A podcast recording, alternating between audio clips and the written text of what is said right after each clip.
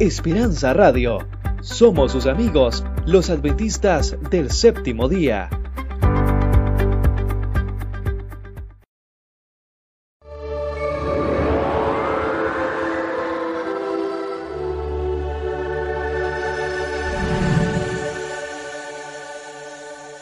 La Universidad de Montemorelos presenta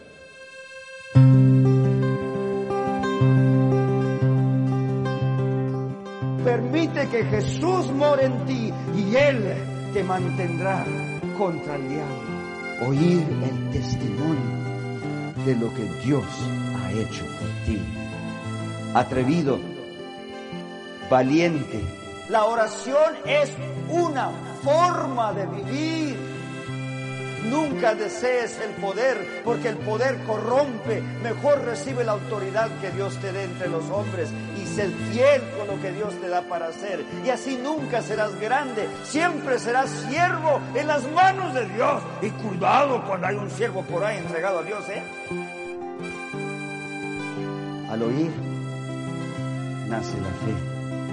Esta semana hemos hablado de probar que Dios es bueno.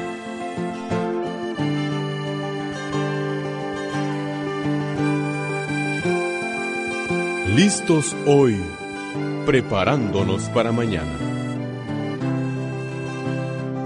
Semana de oración con el pastor José Rojas.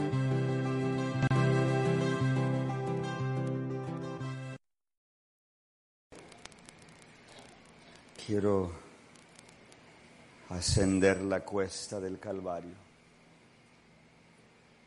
subir por ella como tú subiste, con un valor silencioso y temerario. Oh Señor, yo quiero ser como tú fuiste. Oremos juntos, inclinemos el rostro para orar. Padre Celestial, en esta noche haznos ver a Jesús de nuevo, como nunca lo hemos visto. Un Jesús que nos invita, un Jesús que es la razón por las 27 doctrinas fundamentales de nuestra fe. Muéstranos a ese Jesús. Lo pedimos en el nombre de Él. Amén. La guerra continúa, saquen sus espadas. Lucas 19, versículos 1 en adelante. Lucas 19, 1 en adelante. La ciudad de Jericó quedaba junto al río de Jordán. Ustedes recuerdan generaciones antes, cuando el pueblo de Israel llegó por fin a la tierra prometida después de 40 años de haber andado en el desierto. Y, a, Moisés no le iba a tocar entrar a esa ciudad, a, a esa tierra prometida después de 40 años.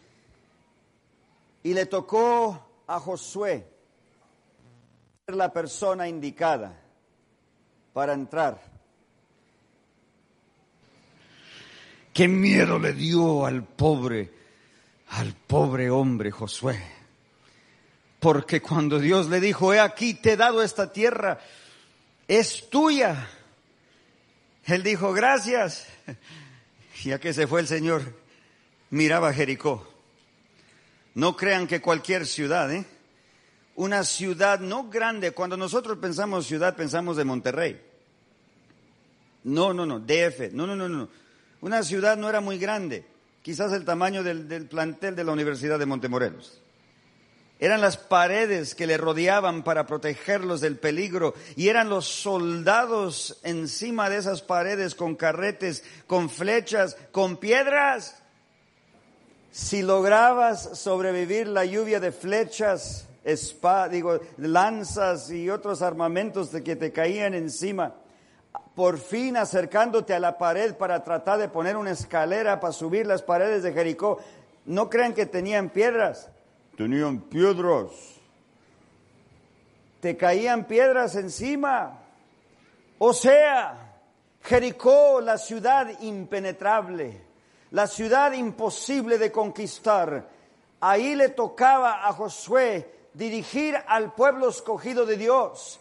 Y esa noche, mientras él pasaba el susto de cómo le voy a hacer, pero cómo vamos a entrar a esa ciudad, no voy a lograr esto que Dios nos ha dado, la, eh, la bendición.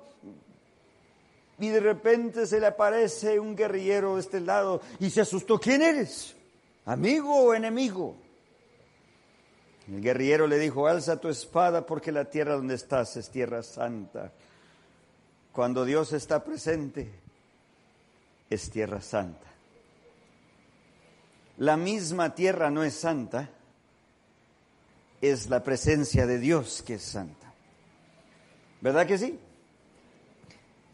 Es, eh, eh, este lugar en sí no es santo, es dedicado a Dios porque Él es santo. Y cuando Él mora aquí con su pueblo, aquí hay santidad. ¿Verdad que sí? Por eso hay reverencia. Y Josué se quitó las sandalias y Jesús le dio a entender que él era el capitán del ejército de Jehová. Y le dijo, no temáis, porque os he entregado Jericó en tus manos. Vayan, porque ya la ciudad les pertenece. No tengas temor, sed fuerte y de gran valor, porque la batalla no es tuyo no es tuya, es de Jehová. ¿Cuántas veces creemos nosotros que las batallas de las vidas son nuestras? Son de Jehová. Si Cristo en mí, ¿quién contra mí? Todo lo puedo en Cristo que me fortalece. Qué bonito declarar esos textos bíblicos, pero qué difícil es practicarlos. Todo, todo lo puedo en Cristo que me fortalece aún fisiología y anatomía, lo puedo en Cristo, que me fortalece. Cuando salieron contra Jericó, ellos esperaban entrar con sus espadas para pelear contra ellos, pero Dios les quitó todo armamento y los puso a marchar alrededor de la ciudad. Era lo más extraño que se ha visto. Oye, yo vine a pelear nos traen aquí en desfile. Primer día una vuelta, segundo día otra vuelta, tercer día otra vuelta. Oye, pues puras vueltas. Quinto día una vuelta, sexto día una vuelta, pero se vino el sábado.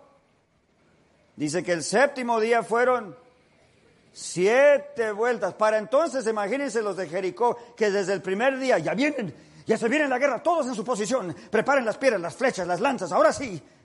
¿Qué están haciendo? ¿Qué es este desfile?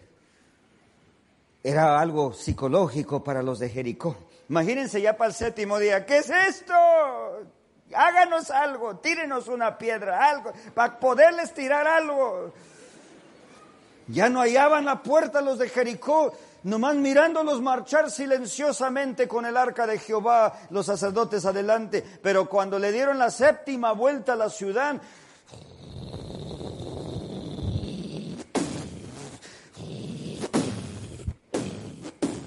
cayeron las paredes con todos soldados de Jericó y entraron los hijos de Dios a poseer la tierra que Dios les había prometido. Si Dios te prometió, Él lo va a cumplir. Si Dios te prometió, Él lo va a cumplir. A esa ciudad ahora Jesús está entrando, a Jericó. Para allá, para aquel lado del río, por las llanuras, en un lugar muy fértil, en las fincas, naranjales, chipi chipi. Entró Jesús a Jericó. Hay algunos que quizás que en sus casas que no comprenden, porque en Chipi Chipi, en Montemorelos, es, es cuando está lloviznando, así le dicen aquí localmente, localmente. Por si acaso, ¿verdad que hay que aclarar? Quedó mal en otras partes. Entró Jesús a Jericó y se nos dice que mucha gente salió a verlo. Para entonces Jesús tenía fama. No, no crean que tenía fama por ser gran predicador. Tenía fama porque donde quiera que él iba, sanaba a la gente. Y algo que me fascina de esta historia es que se encuentra en el libro de San Lucas. Ustedes saben que hay cuatro evangelios en el Nuevo Testamento, eh, Mateo, Marcos, Lucas y Juan. Varios, algunos de ellos fueron testigos a las obras de Jesús, otros de ellos no fueron testigos. Lucas no fue discípulo de Jesús en su tiempo, él fue médico. Por eso en el libro de San Lucas están registrados más milagros que cualquier otra cosa, porque este médico le interesaba cuando Jesús sanaba a la gente. Y algo más que me fascina cuando Lucas graba las historias, que cuando Jesús sana a la persona de la enfermedad, también sana sus almas. Las personas eran sanadas totalmente. Cuando Dios te sana a ti, te sana totalmente. Primera de Juan capítulo 1 versículo 9 nos dice, y aquí si, si le pides perdón por tus pecados, Él es fiel y justo no solamente para perdonarte esos pecados, sino para limpiarte de toda maldad. O sea, cuando Dios bendice, no bendice poquito.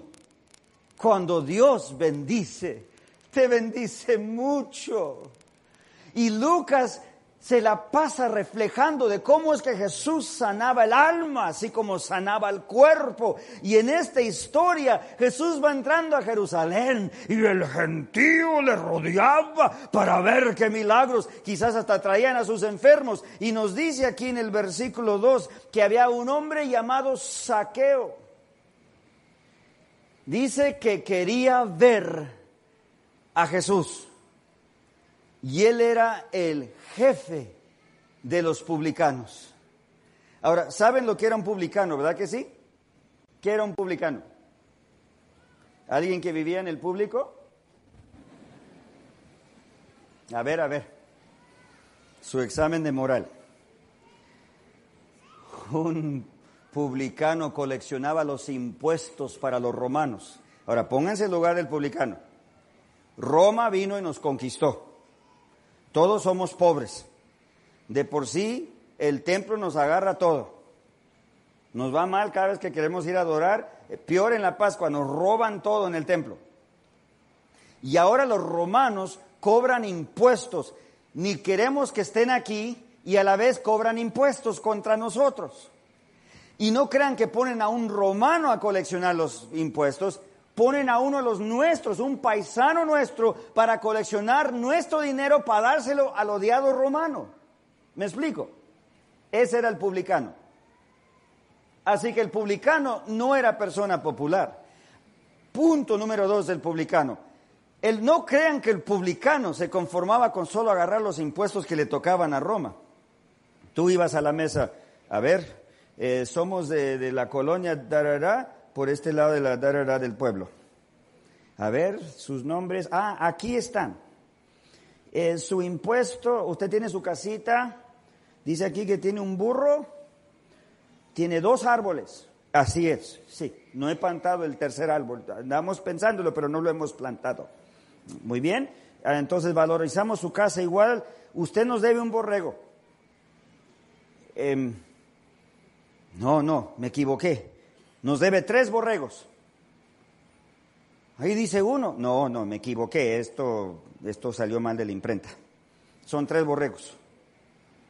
Y el pobre tenía que buscar la manera para pagar el equivalente de tres borregos, cuando Roma solo cobraba uno y el publicano se embolsaba dos. Así que el publicano se volvía rico robándole a su propia gente, aparte de coleccionar los impuestos para los odiados romanos. Ahora dice ahí Saqueo, versículo 2, no solamente quería ver de Jesús, era publicano, pero también dice que era jefe de los publicanos. Jefe de los publicanos. Ahora, ¿saben lo que es un publicano moderno? Me tengo que cuidar muchísimo al decirles esto. Ahora les decimos mafiosos. Es la persona que por detrás manda a esta línea de ejército, esta línea, esta línea y esa línea y ese grupo y, todos reportan a ese individuo y todos les dan una parte de sus ganancias y ese individuo se vuelve riquísimo. Había un jovencito de 14 años en California que cuando por fin vino a confesarse conmigo me dijo, mire pastor, no hay lo que hacer porque cada semana yo vendo dos kilos de cocaína. Gano cinco mil dólares oro cada semana. No hay qué hacer con el dinero. No, no puedo enseñárselo a mi mami porque ella todavía cree que estoy muy chiquito. No sabe que ando cortando y preparando paquetitos y que tengo un grupo de soldados que salen a vender a las esquinas la cocaína y ellos me traen el dinero en efectivo. Y luego le dije yo, ¿y qué haces tú? Entonces yo se le doy a mi capitán y, él consigue eh, su porcioncita y luego se lo llevan al mero. ¿Y quién es el mero? Ni nosotros sabemos quién es el mero. Usualmente los que venden cocaína viven un promedio de dos años. Tarde o temprano otro grupo quiere vender en la, en la, misma colonia y van matando a los que venden y toman otros sus lugares. Se han fijado que así son los reglamentos de la calle. Ese es un ministerio que a mí me llega al alma porque allí me crié yo en el este de Los Ángeles entre las pandillas y para mí no me los condenen porque Cristo murió por ellos también. Cristo murió por el publicano también pero es fácil odiar y despreciar al publicano. Pero este era el jefe de los publicanos y dice la Biblia, era muy qué? Rico. Así que cuando miraban a Saqueo decían, ahí va, no mires, ahí va. Nos robó todos. A, a mi primo hasta lo golpearon para sacarle los centavos. Era el mafioso, el más odiado de todo Jericó. Y dice que era chaparrito. Bueno, dice, era de baja estatura pero acá le diríamos chaparrito. Eh, entonces, ¿cuál sería su apodo aquí en México? El chaparro. Entonces, sí, ahí viene el chaparro. Sí. Dice que quería ver a Jesús, quería ver a Jesús. ¿Oyeron?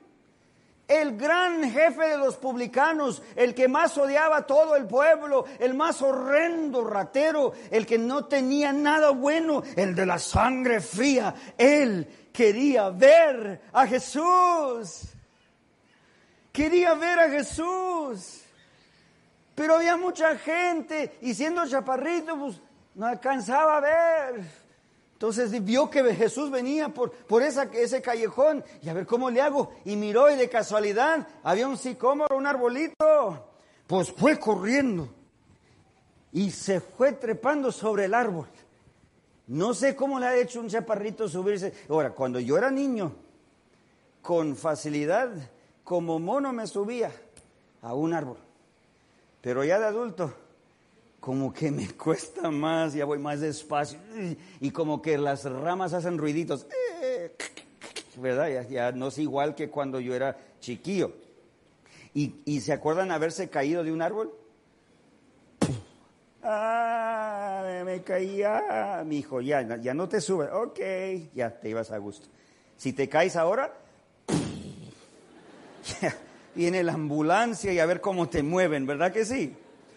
Entre más viejo, más fuerte el costalazo si te caes del árbol.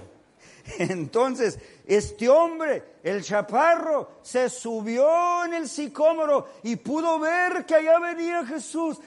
Se llenaba de emoción aquel hombre indigno, aquel publicano, aquel ratero de sangre fría. Jesús viene. Quería verlo, quería verlo. Y luego se fueron acercando. Ahí va. Mírelo, ahí va. Y luego paró. Y dice que miró hacia arriba Jesús. Y ahora toda la gente, que mire Jesús, déjeme explicar. ¿Qué, qué mira? El chaparro. Y la gente. Y, el pobre tenía falda, ¿eh? Estaba la cosa media extraña. Entonces, mucha gente rodeando el árbol y este ahí trepado. Saqueo está subido. No mires, mija. Saqueo está subido en el árbol. Y para el horror de todos, para el horror de todos. Jesús mira hacia arriba y dice, Saqueo, ¿qué haces allí, hombre? Bájate pronto de ese árbol porque hoy he de ir a tu casa. Oye, yo pensé que este era el hombre de Dios, yo pensé que era el maestro, yo supe que hacía prodigios y milagros. Ahora va a ir a la casa del chaparro. El más rico porque nos quitó a todos nuestro dinero. Todos somos pobres y sus publicanos que coleccionan para ellos y para él nos han dejado todos con poca comida. Y este hombre que según esto es el Hijo de Dios, que según esto es el maestro, el rabino, ahora va a ir a la casa de él. ¿Les ha pasado eso allá en la vecindad? Yo recuerdo la primera vez que yo fui a la iglesia. Regresé a la casa. Mis amigos me dijeron, oye, ¿qué vas a aparentar ahí tú, hombre? ¿Qué vas a esa iglesia con esa gente buena? Tú sabes bien que eres un hipócrita. Arréglate primero, entonces ve a la iglesia. ¿Usted ha escuchado algo así? ¿Verdad que es muy común eso? Ese es el equivalente para que un médico le digan, bueno, que digan pues a alguien acerca de un hospital, oye, tú tienes cáncer. ¿Qué vas a ir a aparentar ahí al hospital esa gente vestida de blanco? Qué hipócrita. Arréglate de tu cáncer primero. Entonces ve a ese lugar estéril para no andar ahí haciendo problemas para ellos. ¿Tiene razón eso?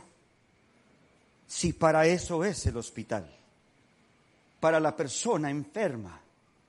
¿Por qué será que nosotros creemos que la iglesia es para santos? ¿De dónde nos nació la idea que la iglesia es para santos? Jesús dijo, yo no vine a buscar a los justos, yo vine a salvar a los pecadores.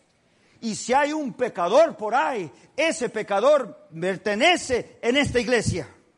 Nunca le van a impedir la entrada a un pecador de allá del mundo, entrar aquí a la presencia de Dios, donde Dios puede bendecirle. ¿Por qué será que cuando nosotros vemos a un pecador, se nos ocurre que nosotros somos mejor que ellos? Allá viene.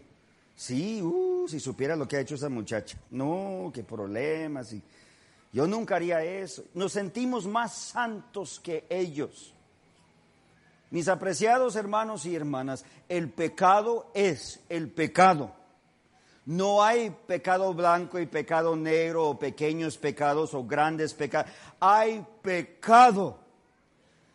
Por razón del tema del pecado imperdonable, a veces nos distraemos porque dañar al Espíritu Santo, de, ofender al Espíritu Santo, ese sí es el pecado imperdonable. Y hay gente que vienen con lágrimas amargas a decirme, pastor, ya cometí el pecado imperdonable. Y le dije, porque está removida su conciencia, es evidencia que usted no lo ha cometido, porque el Espíritu Santo le trae al arrepentimiento y usted está buscando el perdón. La persona que ha cometido el pecado imperdonable ya ni cree que está pecando, ya no quiere perdón, ya no busca el perdón, sencillamente incluye el pecado en su vida diaria y ya ni se da cuenta que es pecado. ¿Me explico? Por eso es imperdonable, porque nunca se va a arrepentir y pedir perdón ni va a reconocer que es pecado. Por eso me preocupa tanto el chisme, porque el chisme es tan destructivo a las vidas que nos rodean y algunos practicamos el chisme como si fuera parte de nuestra vida cristiana y el chisme es quebrantar los diez mandamientos de Dios. Y nos andamos fijando de, la prostituta y del drogadicto y del borracho y, que pensamos que somos mejor que ellos.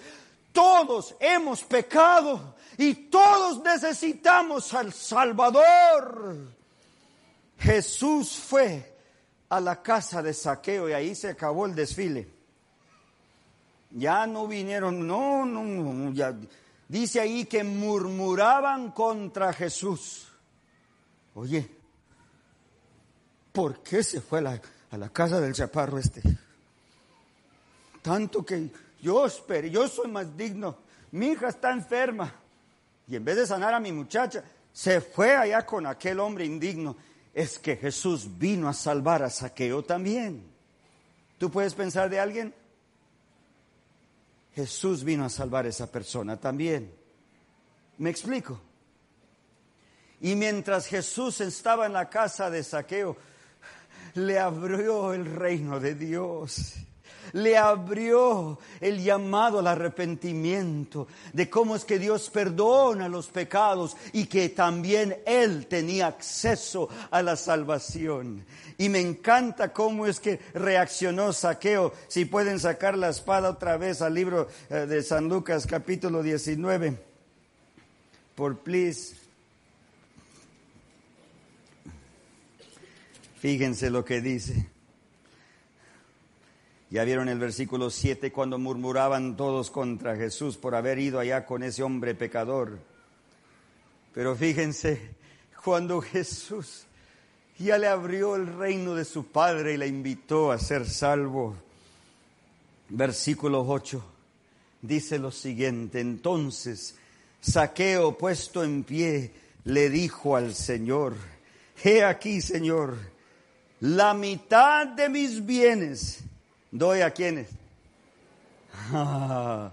dígame si no fue un buen día en Jericó, ¿eh? La mitad de mi centavo le doy a los pobres. Y, y, fíjense qué más hizo. Y si en algo he defraudado a alguno, lo vuelvo con cuatro tantos, cuatro veces más. Ok, ahora vamos a hacer el resumen, ¿eh? Andamos enojados de que Jesús fue a la casa del chaparro. Ahora sale Saqueo a decir, he pecado ante Jehová, me arrepiento. Y para demostrar mi arrepentimiento y que recibo el perdón de Dios, a cada uno le voy a regresar los extra dos borregos que les he estado agarrando cada año. Y les voy a regresar cuatro veces más de esos dos borregos. ¿Más cuántos más? Matemática aquí. Ocho borregos más, son diez borregos que le voy a dar a cada uno que le he robado. Y así fueron haciendo la cifra. Ustedes saben que diez borregos ya era riqueza en esa época. O sea, en ese día, Saqueo se tornó del mafioso de Jericó al más pobre porque dio todos sus bienes a la gente. Se los dio por una razón, porque Jesús vino a su casa. Cuando Jesús viene a tu casa, tú no puedes quedar igual. ¿Me escuchaste? Cuando Jesús viene a tu casa, tú no puedes quedar igual. Porque Jesús no solamente nos perdona del pecado, nos da la fuerza de voluntad para ganar victoria sobre el pecado. Y este ratero se dio cuenta de la enormidad de su vida casual de pecado y ahora iba a devolverlo todo más cuatro veces más. Ahora toda esa gente que murmuraba tenía dinero. Hubo para todo. Yo me imagino que la celebración en Jericó fue inmensa. ¿Por qué?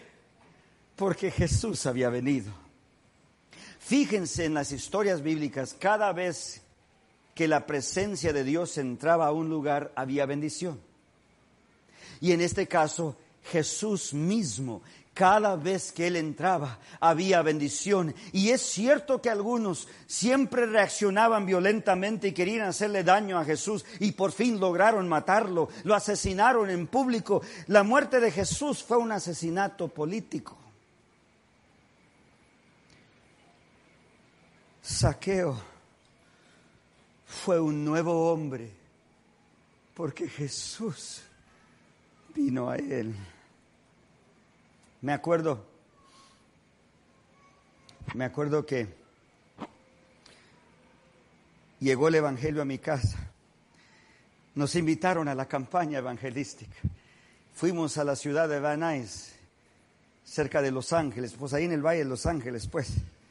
Y esto era una campaña morena afroamericana Así que el predicador se sudaba, ponía 10 paños en el púlpito al comenzar y subía con dos bastones porque había tenido polio.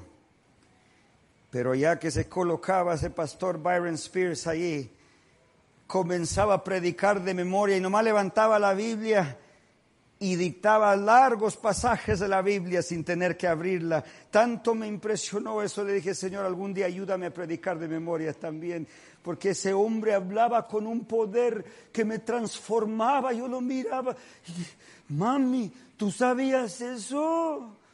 Yo también no sabía. Y luego andábamos con la voz de la esperanza los domingos de mañana. ¿Escuchan ustedes el programa mundial? La voz de la esperanza. Box 55, Los Ángeles, California, 90053.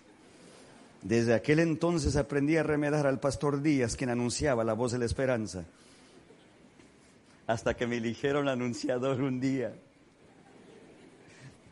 Pero no importa. En la noche se vino, que ya ven que hay el sorteo en varias en las campañas y dicen, a ver, la banca número 15, el asiento número 4.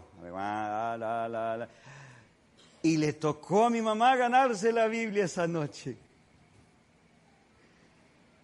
Mi hijo, tú sube, me da vergüenza, mire, mucha gente, tú, tú. Yo, pero yo, ve, mi hijo, ok. Y ahí voy. Ya ven que los chiquillos, ahí vengo corriendo y me entregó, tú dile a tu mami, que Dios la bendiga y me entregaron una Biblia blanca cubierta de hule. Y recuerdo que la abrazaba y ahí voy por los pasillos. Y me senté en la banca y no la quise abrir. Y mis otros hermanitos, a ver, a ver, préstasela a mi. Y ya la vieron y así. Y, y, mi mamá les, désenla otra vez a José, la va a cuidar. Ya, dámela y me entregaron la Biblia, la primer Biblia de entrar al hogar Rojas. Yo la abrazaba, la abrazaba sin saber qué contenía. Y esa noche, en la oscuridad por la autopista, pasando por la Roscoe Boulevard, llegando al Golden State Freeway, recuerdo esa noche que le dije a Dios, enséñame a leer este libro. Y lo besé. Ahí comenzó el peregrinaje de mi vida. Un peregrinaje a veces peligroso y doloroso, lleno de problemas y de aflicciones, pero también un peregrinaje lleno de victorias y de gozos y de triunfos. ¿A ti te pasa lo mismo? Y entonces, a, las cuantas semanas se hizo el llamado, ¿quiénes quieren ser bautizados? Y mi mamá dijo, ¿qué les parece, mis hijos? Su mami va a subir. ¿Quién quiere subir con mami? Yo. Yo quiero subir. Y ahí voy con mi mami agarrada ahí de la blusa. y mi hermano Luis, espérenme, ahí vengo yo también. Él ya iba ya más grandecito, una vocecita más honda. Yo siempre fui muy chiquitito. Tenía 15 años, andaba así. Algunos me dicen, todavía, pues, todavía está chiquitito. Pero no soy saqueo. Entonces, pasamos al frente para aceptar el bautismo.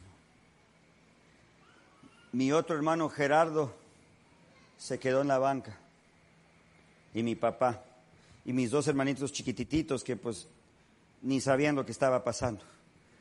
Y Gerardo dijo, no, no, no, yo no quiero pasar. Y mi papá dijo, no, no, no, no, no, no, no, ni dejan tomar. ¿Qué voy a hacer allí? No, no. ¿Va a haber cerveza en el cielo? Eh, no sé si van a haber refrigeradores. No, no, entonces no quiero ir. Ya ven cómo es la gente. Así fue mi papi. Nos bautizamos el 24 de marzo, dos días antes de mi cumpleaños. Y me acuerdo que sentí una nueva emoción, una nueva dirección en mi vida. Luis se bautizó, mi mami se bautizó, pero Gerardo dijo, no, no, no, no, yo ya ando con mi pandilla, déjenme en paz. Yo ya, no, no, eso es religioso, déjenme, no, no, no, no. No, pero hay ustedes, no, yo lo respeto, no, está bonito, pero no, yo no. Y mi papá nos pegaba por ir a la iglesia. Íbamos a la escuela sabática y nos esperaba con el cinto. Y le daba a mi mamá y nos metíamos para proteger a mi mamá y nos tocaba a todos los latigazos de mi papi. Y ya se iba otra vez deprimido a tomar. Y a la siguiente semana le llamamos a la hermana. Sí, espérenos allá a la vuelta de la esquina. Sí, que no le vea el carro, porque no quiere que vayamos. Ándele, ahorita vemos. Ah, ah, ok, ok, ok, bye, bye, bye. Esperábamos y ya mi papá crudo amanecía el sábado. No había de bestia. Ya se quedaba dormido. Ya íbamos corriendo. Damos la vuelta. La hermana nos llevaba a la iglesia. Al regresar de la iglesia, ya despierto, esperando con el cinto, nos pegaba otra vez mi papá. Eh, eh, fue muy difícil. Hasta que por fin un día mi papi, mirando que no nos importaba que nos pegara, ¿qué tanto hacen allí ustedes en la iglesia? Pues venga a ver, papi. Usted mire por sí No, no, yo no les explicar. Usted tiene que venir. Ándele pues, mi hijo. Yo voy a ir, pero nomás para ver. Yo le voy a decir a ese pastor que ya no, ya no ande molestando a mi familia. Y mi papá fue a la iglesia. Y todavía está yendo.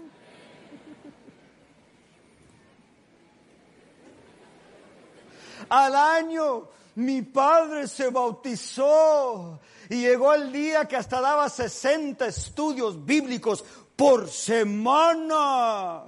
Aquel que nos agarraba chicotazos por ir a la casa de Dios comenzó a, llevar a otros a chicotazos, pero su chicote era la palabra de Jehová. ¿Me explico, hermanos? Pero el que no quiso, Gerardo, no, no, hombre, no, no, ustedes, no se metió más profundamente a las pandillas. Y una noche lo invité a la iglesia y había un hermano que dijo, no, no, no, con esa ropa de pandillero no entran a la casa, hay una falta de reverencia, aquí con corbata, y le rehusaron el templo a mi hermano. Había una iglesia a las dos millas de donde vivía, como a los cuatro kilómetros, Kevin lo iban a visitar, si no era fácil darle un estudio bíblico a un pandillero y porque ya se salió de la casa y andaba en la calle y entraba y salía de la cárcel y, y de un problema a otro y luego aprendió a pelear y luego se metió en las drogas y, y mi hermano fue de, de, mal en mal y de peor en peor. Se metió al ejército estadounidense y sirvió por cuatro años y esperábamos que ya con eso iba a llegar y se casó y tuvo, tuvieron dos hijos y era el mejor trabajador en, la, en la empresa donde trabajaba, pero todavía reservaba ese tiempo genuino para andar en la calle con los amigos. Y una noche me mataron a mi hermano en Los Ángeles. Y yo me pregunto, ¿cuántos saqueos preferimos muertos que vivos en la iglesia? Cuando él falleció, nadie nos dijo. Pasaron cuatro meses, yo andaba bien enojado porque porque no había llamado a aquel, no había mandado tarjetas de, de, Navidad ni nada, y pues fui a la casa a reclamar y encontré a la esposa y se puso a chillar, no me vio y pegaba llantos la mujer y mi tía Caro estaba allí y las dos se abrazaban ahí en la cocina. Yo, yo decía, ¿dónde está Gerardo? No me digan que anda encerrado otra vez. No, mi hijo. Y por fin mi tía pudo con una voz muy temblorosa decir, ya no está con nosotros. ¿Está muerto? Sí, mi hijo. Y tengo un don que Dios me ha dado, solo uno que puedo realmente contar como don. Que cuando me cae la más horrible noticia, la puedo recibir con calma. Y por dos horas, con mucha calma, le hice preguntas a mi tía y a mi cuñada. Pues, ¿dónde está su cuerpo? Lo quiero ver. No, ya está sepultado, mi hijo. Habemos dos ministros en esta familia. ¿Me va a decir, tía, que no nos tocó sepultar a nuestro propio hermano? ¿Y cómo no le van a decir a mi mamá, a la madre de este muchacho, mi mami no sabe que su hijo está muerto? ¿Cómo está que se guardó este secreto? Bueno, pues yo le decía que ellos te llamaran. Y bueno, ella dijo que no te llamaron. Bueno, ya pasaba el tiempo y yo no quería ser la que viniera ya tarde. Y también el primo, ya nadie quiso ser la persona que llegara tarde para decirnos que aquel ya estaba hasta sepultado. Cuando mataron a Gerardo, rogó por su vida rogaba por su vida y de todos modos lo mataron a sangre fría. Lo dejaron tirado detrás de, un edificio por allá cerca de Lincoln Park, atrás, atrás del Hospital General del Este de Los Ángeles, y ahí pasó tiempo y se descompuso su cuerpo. Los policías me dieron el reporte que cuando llegaron era una escena que no se puede describir en un lugar como este se lo llevaron, ni hubo investigación, aunque hubieron muchos testigos, y fue sepultado sin servicio fúnebre, ni caja usaron, eran tablas clavadas, hasta iban tomando los que arreaban la van que lo llevaron al panteón. Y ahí mientras escarbaban, el otro preparaba la caja y nomás la metieron y le echaron tierra. No hubo ni tan solo una oración para despedirlo teniendo a dos hermanos ministros del Evangelio. Me puede mucho que Gerardo no se bautizó, porque ya quedó muerto mi carnal. ¿Y cómo lo extraño? Era mi héroe. Unos brazotes así, guapo, fuerte, capaz, talentoso, si vieran. ¿Cómo lo extraño? Es que a Saqueo todo el mundo lo odia y si Saqueo muere a nadie le importa, pero ténganlo por seguro que Jesús vino a buscar a Saqueo. Y hay saqueos aquí en esta noche, hay saqueos mirando en sus casas, hay saqueos en el internet. Dios te está llamando. Vente. Súbete al sicómoro y échate el vistazo aunque quedes mal con todos y un poco vergonzosamente con tu falda. Si tú te pones a reflejar sobre esta historia, fíjate, ¿por qué Jesús fue a la casa de Saqueo? Porque Saqueo quería ver a Jesús. Así dice el pasaje. Saqueo quería ver a Jesús. Y Jesús le dijo, yo voy a tu casa. ¿Tú quieres ver a Jesús? Él va a tu casa. Él va a tu dormitorio. ¿Tú deseas ver a Jesús? No es tarde. No es tarde para tu hogar. No es tarde para tu programa de estudio. No es tarde para tu matrimonio. Tú puedes ver a Jesús en tu casa. Si por algo Jesús no mora en tu casa y ya no hay amor, tú puedes traerte a Jesús. ¿Me estás escuchando? Si tú buscas a Jesús, Él vendrá a tu casa. El que busca, hallará. El que toca, os será abierto. ¿Tú quieres? Sí. Saqueo es mi inspiración, porque yo nunca me he sentido santo. Yo sé que soy pecador. Mi mami siempre me recuerda, mi hijo, ven para acá. ¿Qué pastor Rojas ni qué nada? Tú siempre serás mi mocoso. ¿Verdad que es una mamá mexicana? Siempre mi mocoso. Y tu papá y yo siempre estamos orando por ti.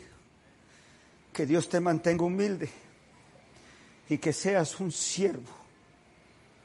Sirve al pueblo, no te pongas a mandar.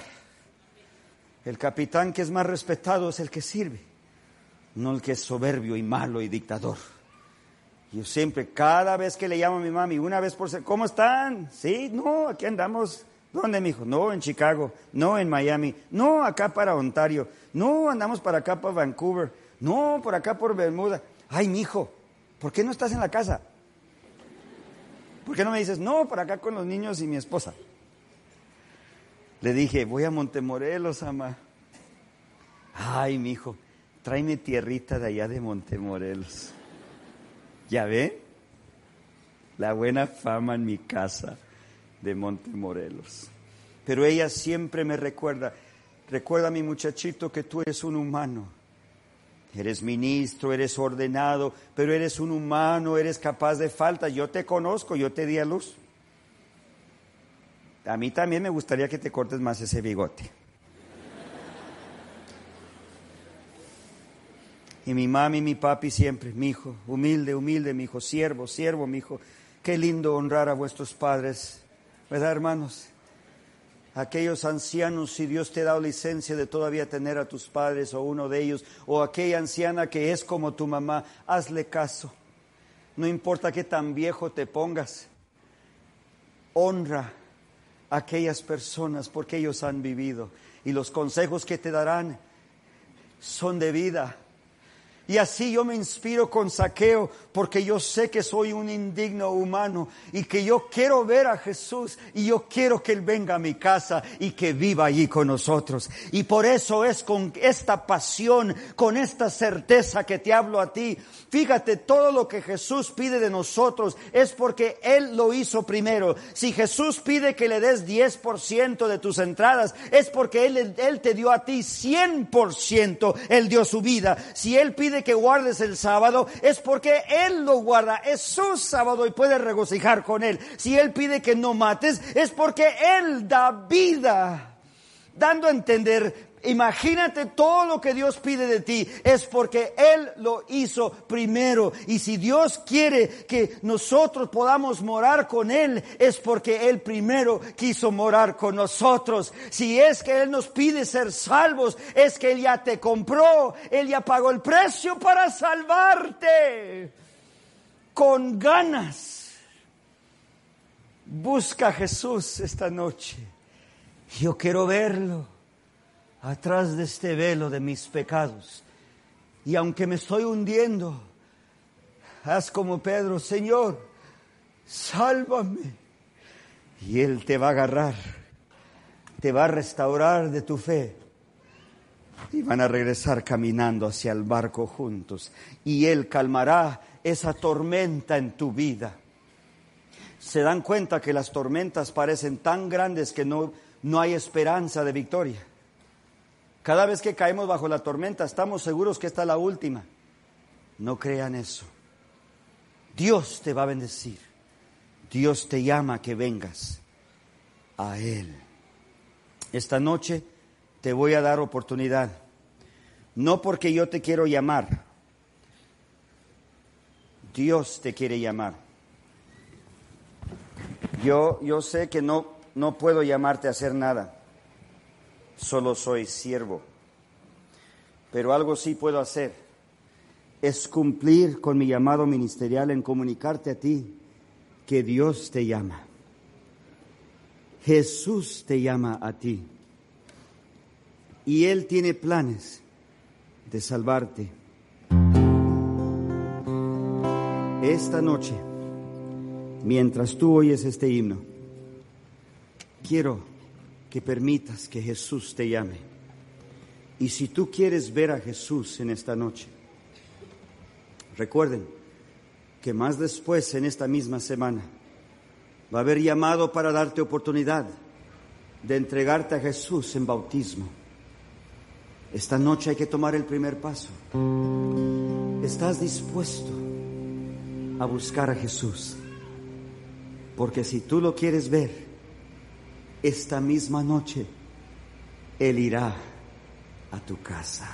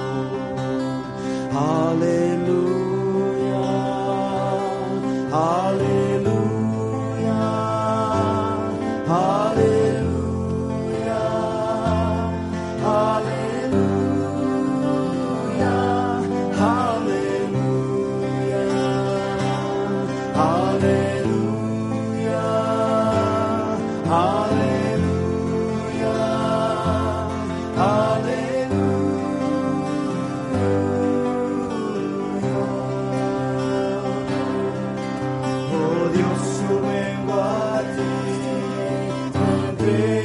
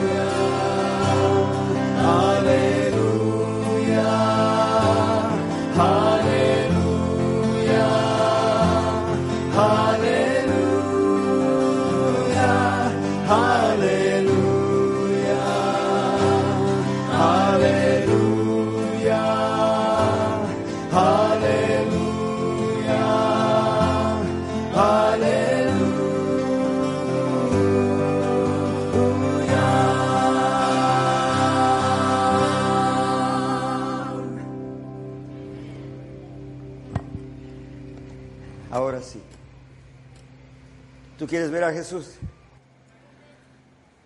Yo sé que habrá algo técnico aquí de dificultad, pero te voy a invitar a que pases. Veámoslo junto en esta oración. ¿Te parece?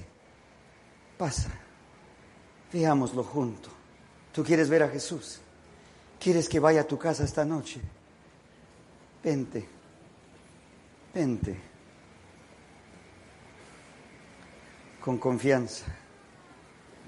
Vente ante Jesús como Dios te dé la licencia. Si no puedes venir porque es físicamente difícil, lo comprendemos. Te puedes parar ahí donde estás. ¿Tú quieres ver a Jesús? Jesús quiere ir a tu casa, a tu cuarto, a donde tú moras, porque no es suficiente solamente creer en 27 puntos fundamentales. No, hermanos. Es importante creer en Jesús, que se comprende en 27 formas fundamentales. Jesús irá contigo a tu casa. Este es un paso muy grande porque algunos ya lo hicieron hace tiempo, pero ya era tiempo de regresar porque te desviaste por un tiempo. Otros de ustedes hacen su decisión de ver a Jesús esta noche porque desean ser bautizados. Otros de ustedes desean ver a Jesús porque ya caminan con Él, pero quieren ver su camino aumentar y su ministerio aumentar. No temáis, porque sé que hay mucha aflicción aquí, en los hogares que nos miran. Hay, yo sé, desafíos, pero si Jesús ahí en el hogar contigo, todo lo puedes en Cristo, quien te va a fortalecer. Mis apreciados hermanos y hermanas, ¿tienen razón esto esta noche? Necesitamos a Jesús. Sin Jesús nada podremos hacer. Inclinemos el rostro y oremos juntos. Padre Celestial, deseamos ver a Jesús como saqueo Señor, es tan fácil fijarnos en los pecados de otros y sentir que nosotros no somos tan malos así. Perdónanos por ese pecado de creernos mejor que otra gente. Ahora comprendemos más a Saqueo, Señor, porque Él nos representa a todos nosotros, cortos de estatura en nuestra personalidad y en nuestra fe, despreciados por todo lo que hacemos sin darnos cuenta. Oh Señor, de bajo autoestima porque sabemos bien que hemos hecho el mal, tratando de ganar riqueza para sentirnos feliz. Pero por fin esta noche nos he encontrado trepados sobre un sicómoro, mirándote a ti que te vas acercando. Señor, en esta noche mira hacia nosotros en este árbol de nuestra vida y gracias que nos invitas a bajar. Señor, vente con nosotros esta noche. Vente a la casa. Ya no vengas a visitar. Vente a quedar con nosotros. Perdónanos increíbles pecados. Trae la medicina del sanamiento de tu amor a nuestros hogares. Habemos muchos problemas con nuestros hijos Habemos muchos problemas en la vida, problemas secretos. Habemos muchos problemas en nuestros matrimonios. Señor, no hallamos la puerta algunos de nosotros, pero en este momento tomamos consuelo de que tú vienes a nuestra casa. Gracias, Señor. Te amamos. Gracias por amarnos más a nosotros. En el dulce nombre de Jesús lo pedimos. Amén. Y el pueblo de Dios dijo, Amén. Dios bendiga a cada uno. Nos vemos en la mañana.